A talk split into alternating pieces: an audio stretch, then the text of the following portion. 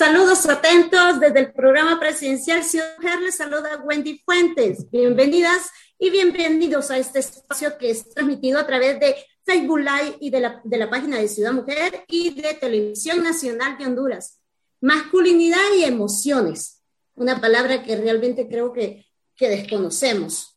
Un abrazo, una palabra cariñosa o quizás un consejo íntimo sobre algún problema que aqueja a un varón puede ser una interacción incómoda entre los hombres. Al parecer, los varones deberían ser fuertes, duros y fríos. Ante esta realidad, los niños o jóvenes se, cuestionan en algún momento de su vida si están haciendo algo que está mal cuando exteriorizan sus emociones.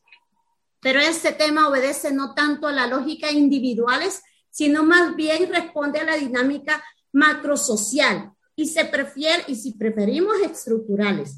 Y aquí donde la sociología entra en escena. Este conflicto aparentemente tan íntimo está atravesado por presiones que el de orden de género y su respectivo marco normativo realiza sobre, que realiza sobre agentes sociales. Pero realmente yo no soy la experta. Eh, vamos a tener a un experto en el tema. Hemos invitado eh, a Luis Miguel Tapia Bernal, mexicano, licenciado en Sociología, máster en Terapia Breve, de, eh, breve Estratégica, especialista en constelaciones familiares y maestrante en Psicología. Queremos darle la bienvenida. Gracias por aceptar la invitación, por estar con nosotros en, esta, en este live de Ciudad Mujer. Muchísimas gracias, Wendy. Gracias por la invitación. Es un honor estar aquí.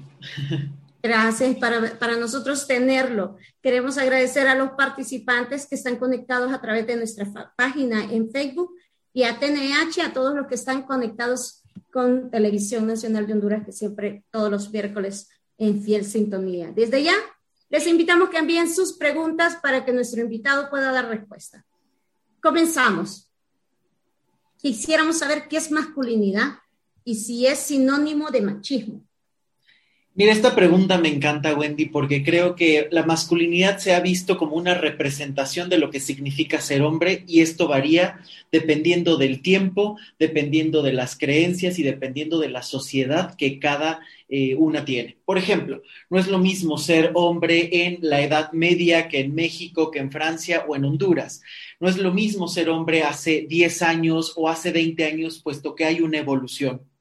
Por lo tanto, la masculinidad es esa representación de lo que se cree que tendría que ser un hombre y sí hay un sinónimo de machismo cuando se ve como única representación una masculinidad hegemónica, como si no existieran posibilidades de más.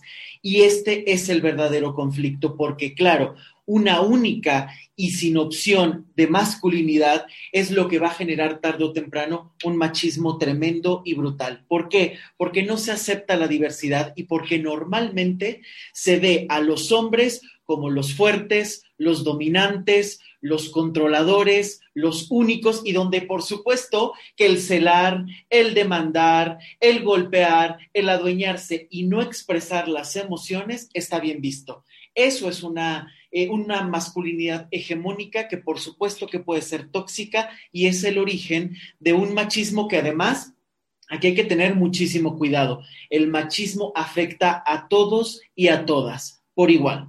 Esto no simplemente tiene que ver con una cuestión que se dañe solo a las mujeres, se daña a todas las personas, puesto que el, machismo es, digamos que hay que verlo como si eternamente se viviera eh, como si no se pudiera respirar, como si no se pudiera ser completamente libres, porque hay que cumplir lo que se te está pidiendo sin poder tener una decisión personal eh, en algún momento de la vida.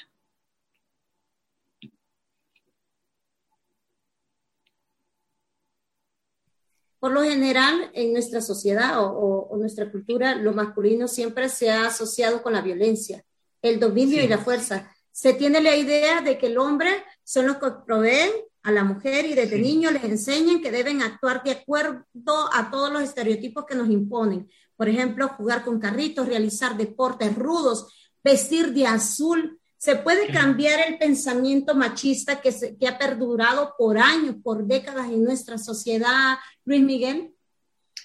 Sí, pero requiere de un gran trabajo. Y aquí me gustaría hacerle una pregunta a todas las personas que nos están viendo desde cualquier parte. ¿Realmente no se ha habido una evolución? ¿Qué transformaciones hemos visto en la sociedad actualmente? Hemos visto que los hombres también pueden hacer muchísimas otras tareas que las que son impuestas, porque los hombres también somos sensibles, los hombres también sabemos cuidar, los hombres también podemos aprender a compartirnos de otra manera. No podemos vivir con un estereotipo porque la diversidad humana es tan amplia que ni siquiera las palabras a veces nos alcanzan para poderla meter en un solo frasco, en una sola etiqueta. Por lo tanto, a todas las personas que nos están sintonizando, ¿cuántas veces no han visto una diversidad, no han visto que las personas pueden hacer cualquier otra cosa y siguen conservando su esencia? Porque lo verdaderamente importante no es seguir lo que los otros te dictan, sino lo que tú eres capaz de realizar por ti. Y creo que desde ahí es lo más importante para empezar a deconstruir el machismo, porque en realidad todas las etiquetas que se están viviendo es simplemente coartar la diversidad y la libertad humana. En realidad el machismo se convierte en un veneno porque empieza a generar solamente una única forma de vivir que no tiene que ver con las necesidades actuales. La sociedad está evolucionando y además todos los seres humanos que estamos en interacción tenemos que tener una evolución constante, puesto que la libertad, el respeto, la dignidad, los derechos humanos tienen que ser parejos para todos y para todas, en cualquier circunstancia, no pueden ser negociados bajo ningún criterio. Miguel, eh, quisiéramos que habláramos de esos estereotipos que nos imponen y los roles que nos impone la sociedad, porque hablamos de estereotipos, pero realmente no los conocemos y los estamos viviendo día con día.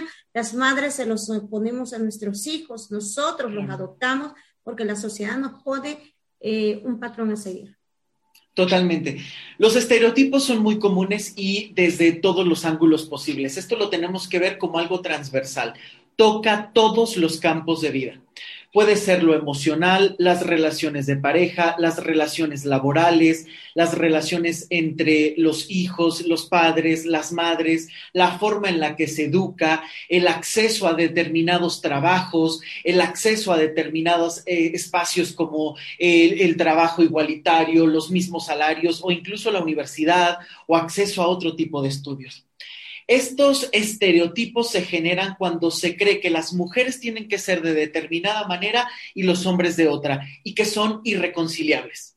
Los hombres mandan, los hombres no pueden expresar sus emociones correctamente, los hombres son los que dominan, los hombres no abrazan, los hombres no se besan, los hombres no lloran y por el otro lado se cree que las mujeres son siempre sentimentales, se cree absurdamente que no pueden entrar a una parte muchísimo más racional o acceso a otras educaciones, se cree absurdamente que son las únicas que pueden cuidar a la familia, se cree absurdamente que son las únicas que pueden generar buenas amistades. O incluso aquí empezamos con los estereotipos negativos. Un hombre que se enoja parece que es alguien fuerte y protector y maravilloso, pero una mujer que se enoja es una histérica, es una loca. Entonces, desde ahí empezamos a ver unos estereotipos cuando estamos empezando la mutilación. Las emociones que no se saben manejar tarde o temprano van a terminar por eh, lastimar, por eh, asfixiar a las personas y por llevar siempre a unos caminos de distorsión personal y social en todos momentos. Porque algo que hay que entender es que estos estereotipos se dan en todos los niveles, desde lo social hasta la intimidad desde eh, las grandes ideas y los medios de comunicación que nos están bombardeando constantemente con estos estereotipos de lo que se cree que se tiene que ser una mujer y entonces se ven los medios de comunicación mujeres delgadas, rubias, que dependen del hombre y los hombres siempre grandes proveedores con grandes carros, exitosos, que imponen, que no sienten, que todo el tiempo tienen control de sus emociones. Esos estereotipos que están en todas partes, en el cine, en la televisión, en las redes sociales, se quieren reproducir y se toman como únicos, cuando en realidad nos está mirando la gran apertura de seres humanos que podemos tener. ¿Cómo, cómo llevan esa carga que la sociedad les ha impuesto a ustedes los hombres, de que no deben de llorar, deben de, no deben de, de, usar condicionar, eh, acondicionador en el pelo, que no deben, o sea, hacen esas cosas, qué productos utilizar. Hay un, un, comercial donde dice, porque yo soy macho, y yo uso este, este champú. O sea, yo lo, lo recuerdo. ¿Cómo, eh, cómo lleva la carga eh, en su experiencia el hombre y cómo la, la canaliza? Porque ahí viene la parte agresiva. Totalmente. Aquí hay que tener, eh, yo siempre lo, manejo y pongo una imagen.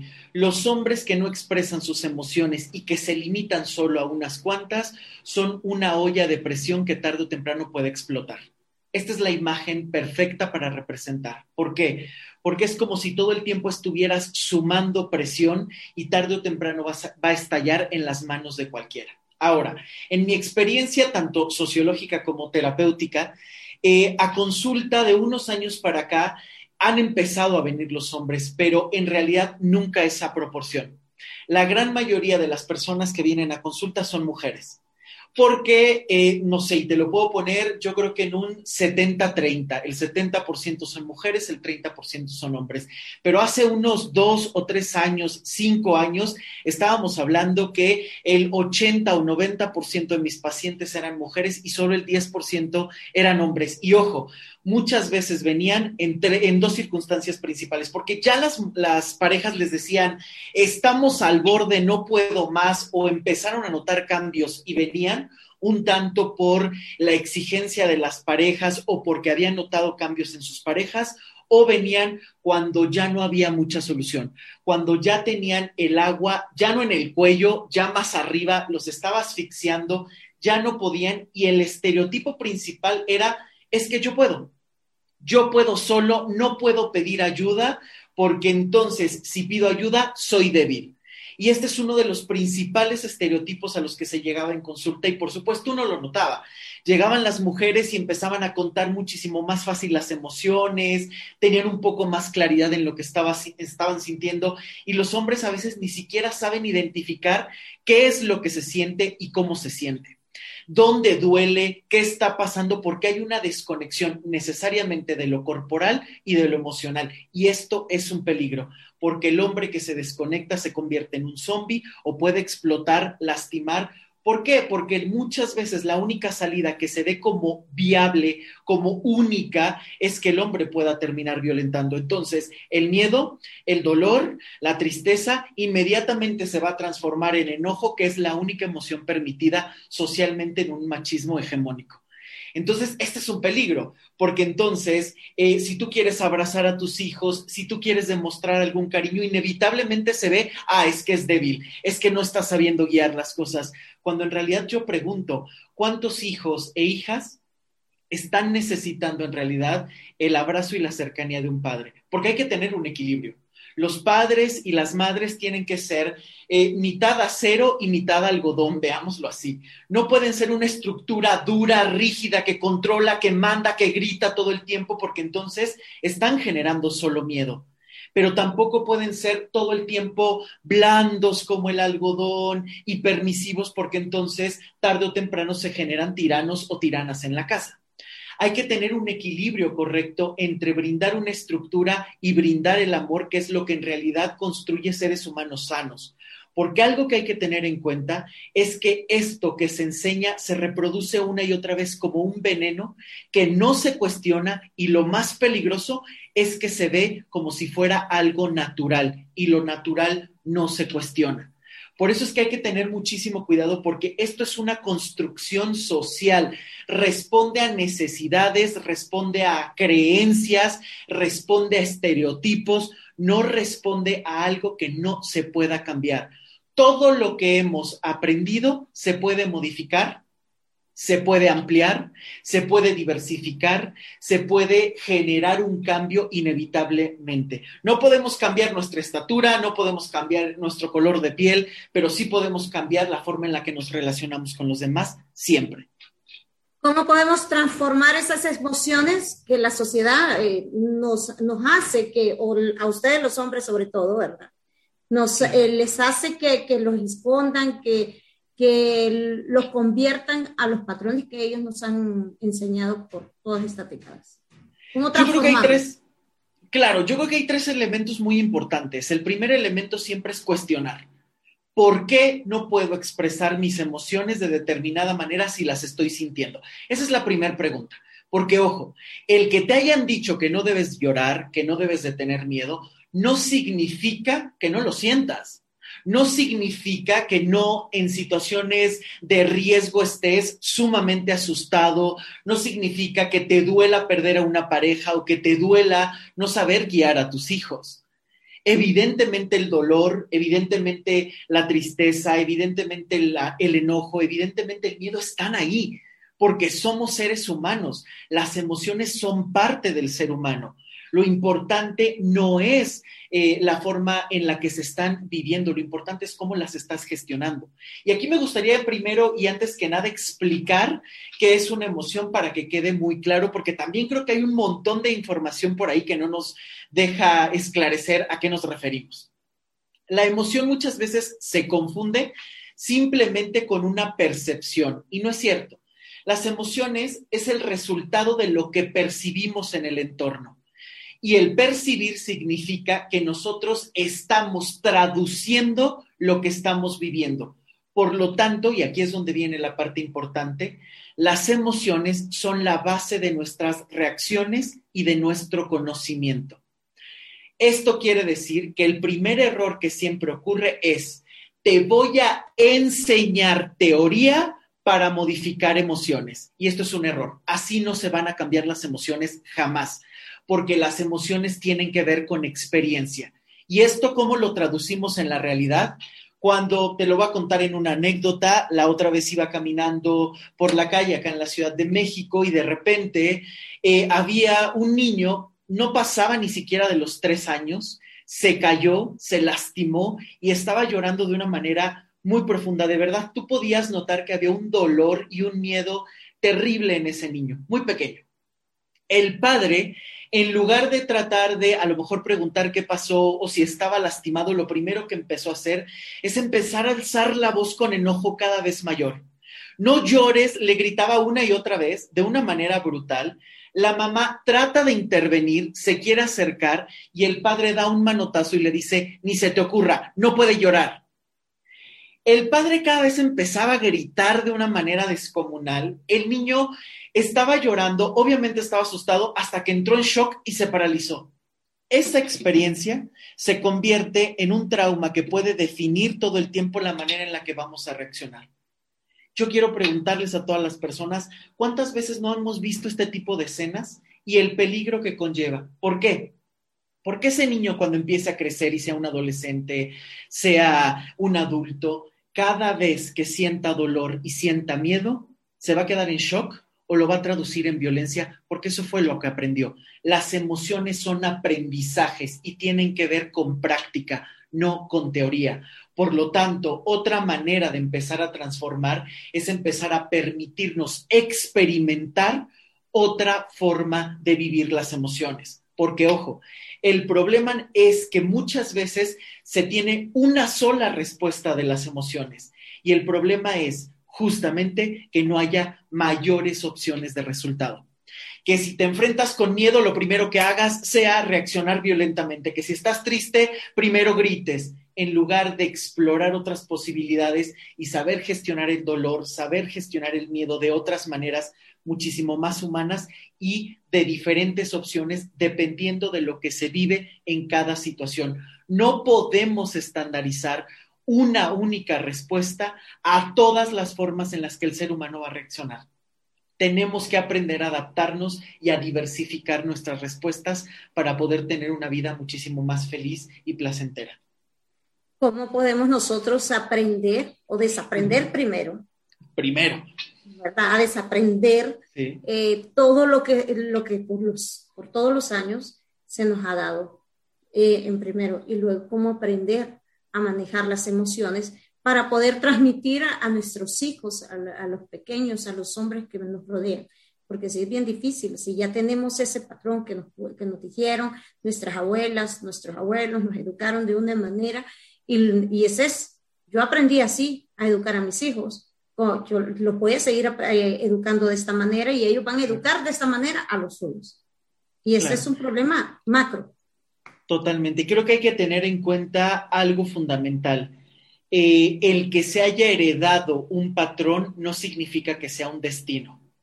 El que así haya sido todo el tiempo en tu familia no significa que sea algo que no se puede cambiar.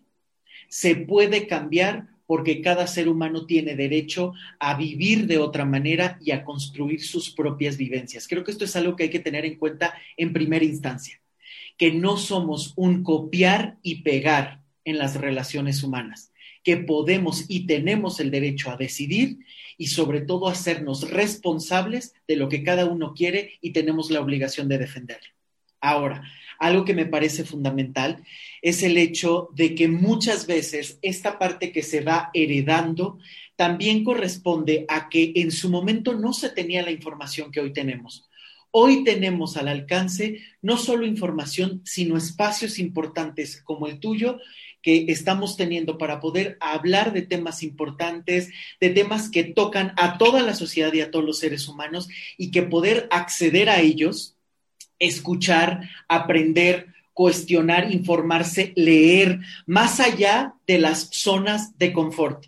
Porque claro, si nada más estamos buscando que me den a mí la razón, que simplemente voy a buscar en, las redes sociales lo que a mí me va a informar y mantenerme en mis mismos puntos, evidentemente ahí solo estás reproduciendo y no estás viendo más allá. Y entonces el mundo está avanzando y tú no te estás retrasando en poder ver toda la evolución de conceptos, toda la evolución y necesidad que se tiene, y entonces quien está a destiempo eres tú.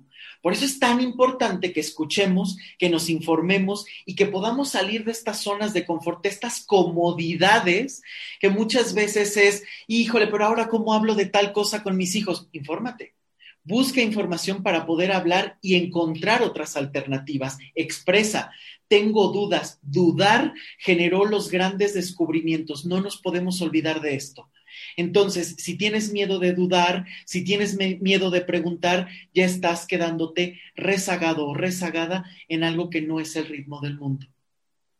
Eh, nos gustaría que nos aclare o, nos amplíe sobre esa relación que tiene la masculinidad eh, hegemónica con la violencia hacia las mujeres. Qué tema tan importante, muy bueno, porque justamente si en la masculinidad hegemónica que se ve como única, el hombre es quien controla, el hombre es quien manda, las mujeres inevitablemente están en riesgo.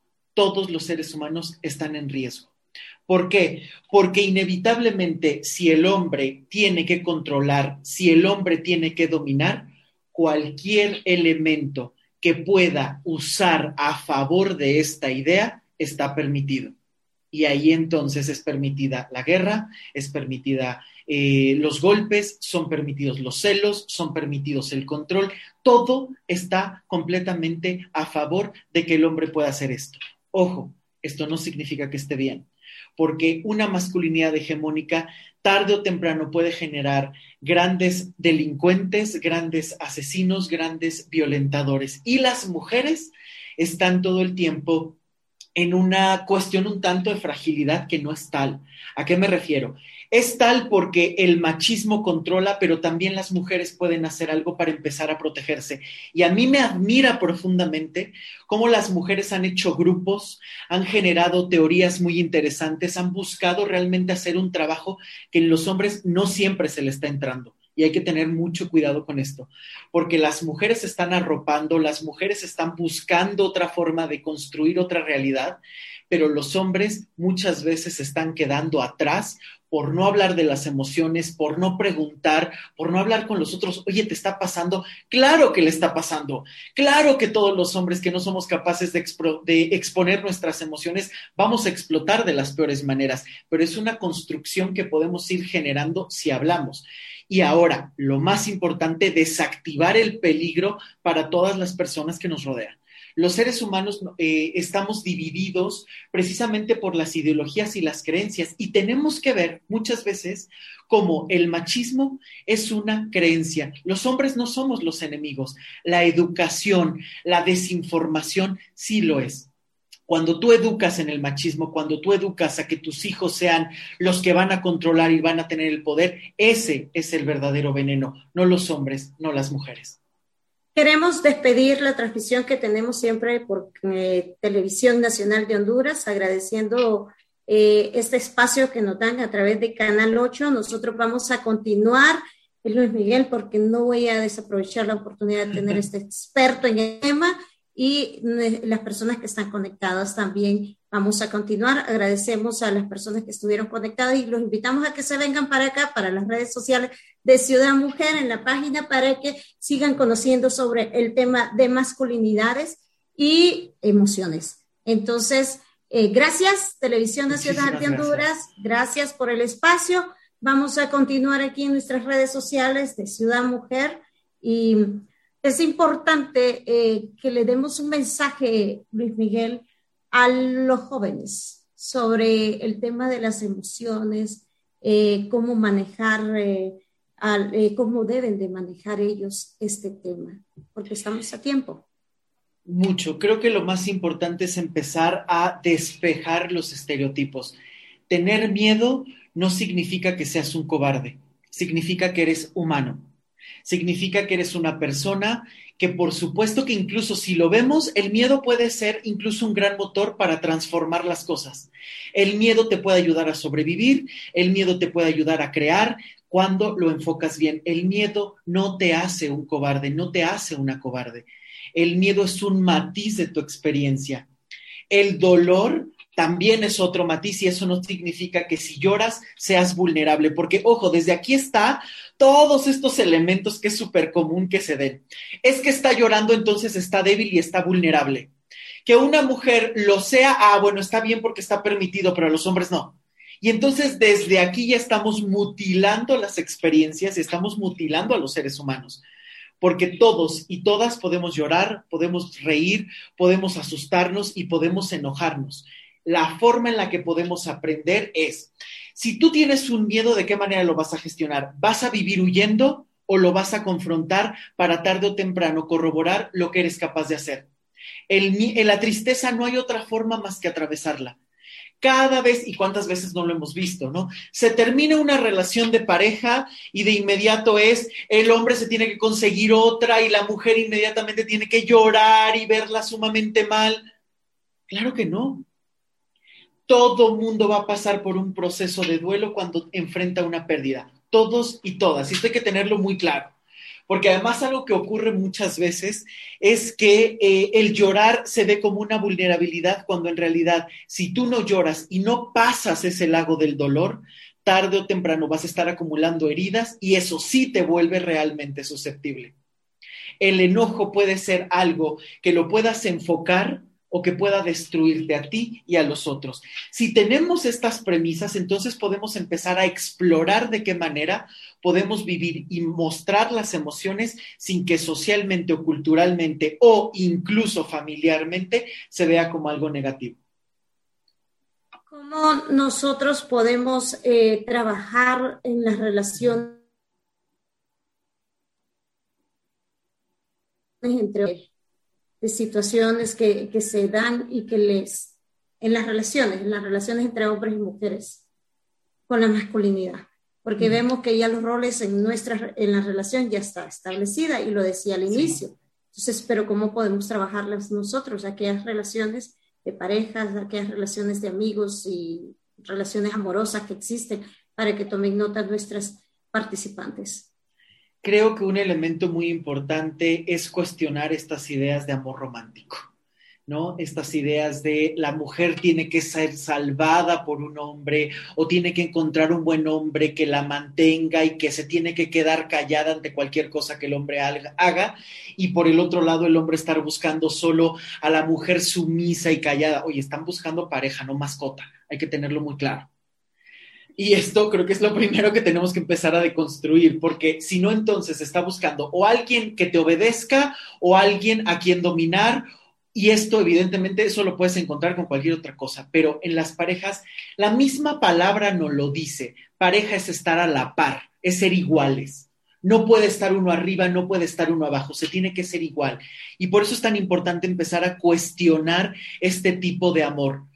Y algo de lo que hay que partir es que si tú no eres capaz de proveerte de algo, se lo vas a exigir al mundo y te conviertes en un veneno. ¿A qué me refiero con esto? A que si las mujeres, por ejemplo, están buscando quien las mantenga y nunca encuentran un propio camino, siempre van a estar vulnerables y endeudadas consigo mismas. Si los hombres simplemente están buscando cómo voy a tener a una mujer para poder controlar las cosas y yo soy el único que provee, entonces lo único que estás haciendo es vivir para dar y te estás endeudando contigo porque solo estás cumpliendo con un rol, no con lo que tú necesitas. Si esto lo empezamos a cuestionar, podemos empezar a tener un mejor manejo de las emociones y sobre todo una mejor comunicación. Yo siempre he dicho que para el amor se necesitan tres elementos fundamentales. Responsabilidad, claridad y valentía. Hay que ser responsables y asumir lo que cada uno da y lo que a cada uno le toca construir.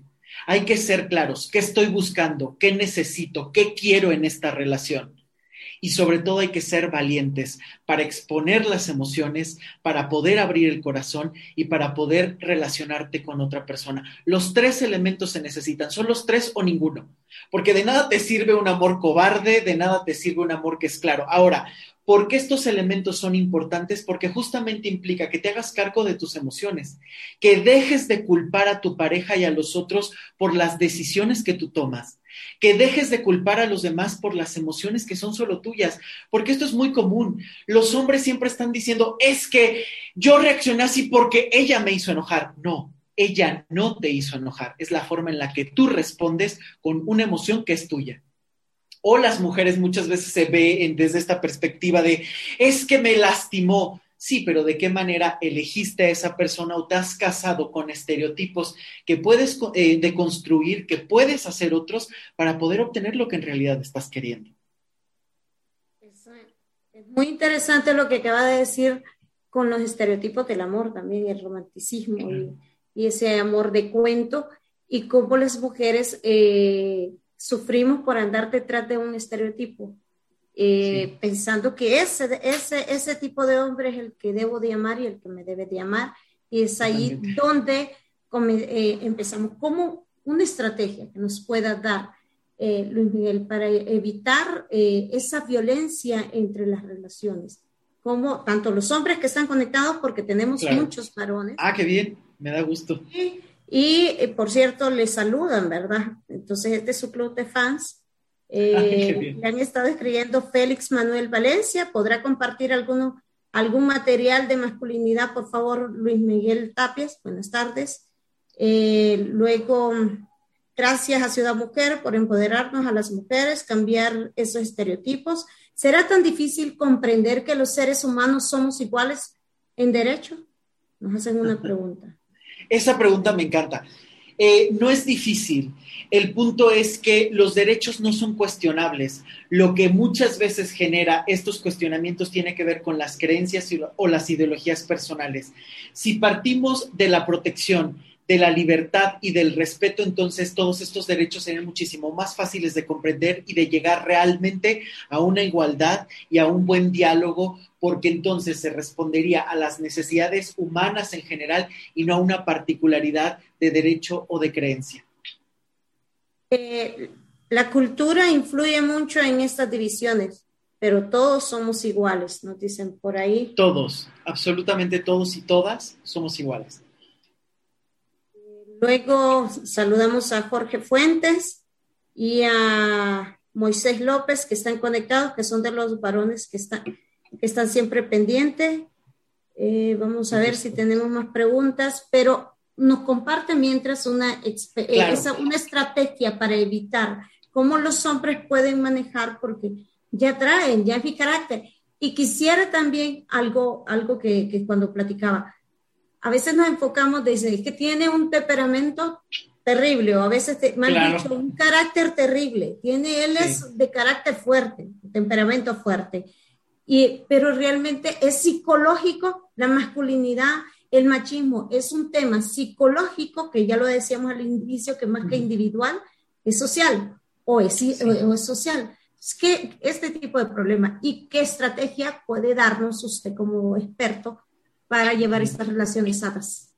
Algo que hay que tener muy en cuenta es que se empieza desde lo social y permea lo psicológico. Este es el peligro que se convierte en algo que socialmente está aceptado y que va moldeando las personalidades de las personas o generando patologías o formas de eh, relacionarse que pueden ser muy tóxicas. Lo primero que hay que tener en cuenta con la violencia es que no puede ser permitida. Ningún golpe, ninguna cuestión de me está lastimando y es por amor, tiene que ver. La violencia no es digna, la violencia no representa el amor, la violencia representa el lastimar a la otra persona. Punto. No podemos adornar la violencia porque incluso socialmente se está adornando. ¿Cuántas veces no hemos visto en las redes sociales que están posteando, estamos luchando por nuestra relación y luchar significa aguantar golpes, infidelidades, maltratos, maltrato psicológico, emoción? Eso no es luchar por una relación, eso es perder la dignidad. Y eso es algo que hay que tener en cuenta. No se puede permitir bajo ninguna circunstancia la violencia en ningún contexto y a la primera alarma hay que ponerse a salvo y hay que resguardarse de inmediato. Esto creo que es algo que hay que tener muy en cuenta. Ahora, respecto a los hombres, el punto de la violencia no significa que tú vas a demostrar más poder, no significa que tú vas a poder controlar más, significa que el hombre que quiere violentar más es el que termina siendo más cobarde. ¿Por qué? Vamos a verlo hasta de una manera eh, un tanto eh, con los animales. Un animal herido es el que es más violento. Tú ves a un león que tiene la pata herida y entonces se están acercando los eh, enemigos y es el que más zarpazos va a dar y el que más va a tratar de morder. ¿Por qué? Porque sabe que está en desventaja. Exactamente igual y muchas veces se comportan los hombres violentos. Tienen una herida, tienen una imposibilidad hay una insuficiencia que tratan de matizar a través del poder y del control, principalmente la violencia. Por lo tanto, es tu violencia, te haces cargo y normalmente hay que pedir ayuda. ¿Por qué? Porque aquí también hay que normalizar esta parte. Hay estrategias importantes, sí, si estás muy enojado, salte de la casa, busca eh, descargar tu enojo de otra manera, de una manera en la que pueda salirse de ti sin lastimar a otros, a lo mejor escribiendo, a lo mejor golpeando una almohada. Sí, son elementos importantes, pero cuando ya te lleva a la violencia es porque por mucho tiempo has guardado algo y a veces hay que trabajar la raíz de esos problemas para salir de ahí y poder reconstruirte de otra manera. Definitivamente, eh, un tema muy interesante, nos están escribiendo, dicen desde Esperanza Bolívar desde Bogotá, Colombia. Eh, y hay una gran cantidad de mensajes eh, agradeciendo la participación y el tema que hemos traído a la mesa y, y yo quedo así porque sí es un tema muy interesante. Está cerca el Día del Padre. Aquí en Honduras celebramos el 19 de marzo, el Día del Padre, y siempre nos enfocamos y también hay que, hay que verlo así. Siempre nos enfocamos al Día de la Madre, eh, miramos una paternidad desobligada o no responsable y hay muchos padres que también. O sea, y utilizamos un término, ella es madre y padre a la vez. Claro, cuando y eso no es, pero dicen ella, cuando es una madre que vive sola, es un padre y madre a la vez. Y creo que la figura paterna no se puede reemplazar. Una mujer no puede reemplazar un hombre tampoco. Entonces, tal vez un mensaje final para estos padres que, están, que son responsables y los que no, pues para que, eh, comiencen, a hacerlo, ¿verdad? Para que le entren, como dicen los mexicanos. Claro. Eh, algo muy importante es que evidentemente nadie puede ocupar el lugar de un padre, nadie ni la madre, ni los hermanos, que también se da muchísimo, ¿no? A veces el hijo mayor se convierte en el padre de los siguientes hermanos, no es cierto. Si tú suprimes al padre o la madre, estás suprimiendo tu historia y algo dentro de ti ya no va a funcionar. ¿Por qué? Porque no estás resolviendo la forma en la que te estás relacionando con tu pasado. Hay que tener muy claro que el pasado no se puede cambiar, pero sí podemos cambiar la forma en la que lo percibimos y nos relacionamos con él. Esto sí hay que tenerlo muy claro. Lo que tengas que resolver con tu padre es con él, no lo puedes suplantar con nadie. Y hay que hacerlo, porque si no, muchísimas veces en las relaciones de pareja, en el trabajo, se sigue buscando y repitiendo el mismo patrón. Creo que hay que darles un lugar muy importante porque no todos los padres son irresponsables ni todos los padres son dioses. Los padres son seres humanos que tienen una historia, que tienen sus propios defectos, que tienen sus propias fortalezas, son seres humanos como cualquier otro que han sufrido, que tuvieron una infancia, que tuvieron que salir adelante con lo que tuvieron a la mano y que también tienen muchísimas capacidades de transformación. Antes de juzgar hay que comprender para poder realmente llegar a una situación a lo mejor un poco más pacífica, para poder realmente comprender lo que significa y sobre todo el hecho de que tiene que haber una equidad en el sentido que los padres también aportan, porque así haya sido un padre que estuvo cinco minutos y se fue, de ahí se obtuvo la vida y ya tiene una importancia para que estés aquí. Por lo tanto, tiene un lugar y un reconocimiento. Y esto también es muy importante en lo que hay que hacer porque también ocurre un error muy común en América Latina principalmente. ¿Cuántas veces las mujeres no le quitan a los hijos de los brazos a los hombres porque le dicen, es que tú no vas a saber cargarlo, tú no vas a saber cambiarle el pañal y después, 20 años después, obviamente están cansadísimas porque han absorbido toda la responsabilidad de los hijos y de la casa porque no supieron repartir esas responsabilidades. También hay que dejar que los hombres aprendan a ser padres, que también aprendan a cambiar pañales, que también aprendan a cuidar, aunque no sepan. Nadie nace sabiendo, podemos aprender. Y es justamente cuando uno aprende que nos transformamos y que podemos generar diálogos muchísimo más amorosos, porque la clave siempre va a ser el respeto y el amor en cualquier relación. Nuevamente le agradecemos la participación a Luis Miguel Tapia Bernal por aceptar esta invitación, por compartir su experiencia y porque es un tema que definitivamente, eh, según los comentarios, eh, les encantó. Desconocemos mucho sobre, sobre el tema y ya, ya está en la mesa. Y vamos a seguir tocándolo porque es un tema de interés nacional, social no solo individual y no solo le corresponde a los hombres o a las mujeres que se ven involucradas, pues, es social. Eh, nos despedimos de la entrevista de esta semana, no sin antes invitarlos a que estén pendientes de nuestras redes sociales, el programa Ciudad Mujer, donde anunciamos todas las actividades que están por realizar y les hacemos un resumen de las actividades que hemos realizado durante la semana. Muchas gracias, gracias eh, Luis Miguel por, esta, eh, por aceptar la invitación. Totalmente agradecidas todas las mujeres, todas las funcionarias usuarias de Ciudad Mujer y nuestro público que siempre se conecta a, nuestra, a esta entrevista a aprender, porque aquí aprendemos todos, nos orientamos y nos formamos. Gracias. Gracias por estar siempre conectados con nosotros. Recuerden no bajar la guardia con el COVID-19. Está en nuestras manos nuestra vida. Seamos responsables, tomemos todas las medidas de bioseguridad cierto que tenemos vacuna, pero todavía falta, falta. No nos descuidemos, cuidemos. saben que Honduras se levanta, pero nos vamos a levantar juntos, todos, todos, porque todos somos Honduras, todos somos parte de este país amado, hermoso, que, que siempre vamos saliendo de la mano. Honduras se levanta, cuidémonos, cuidémonos todos. Gracias, gracias. Hasta la próxima semana.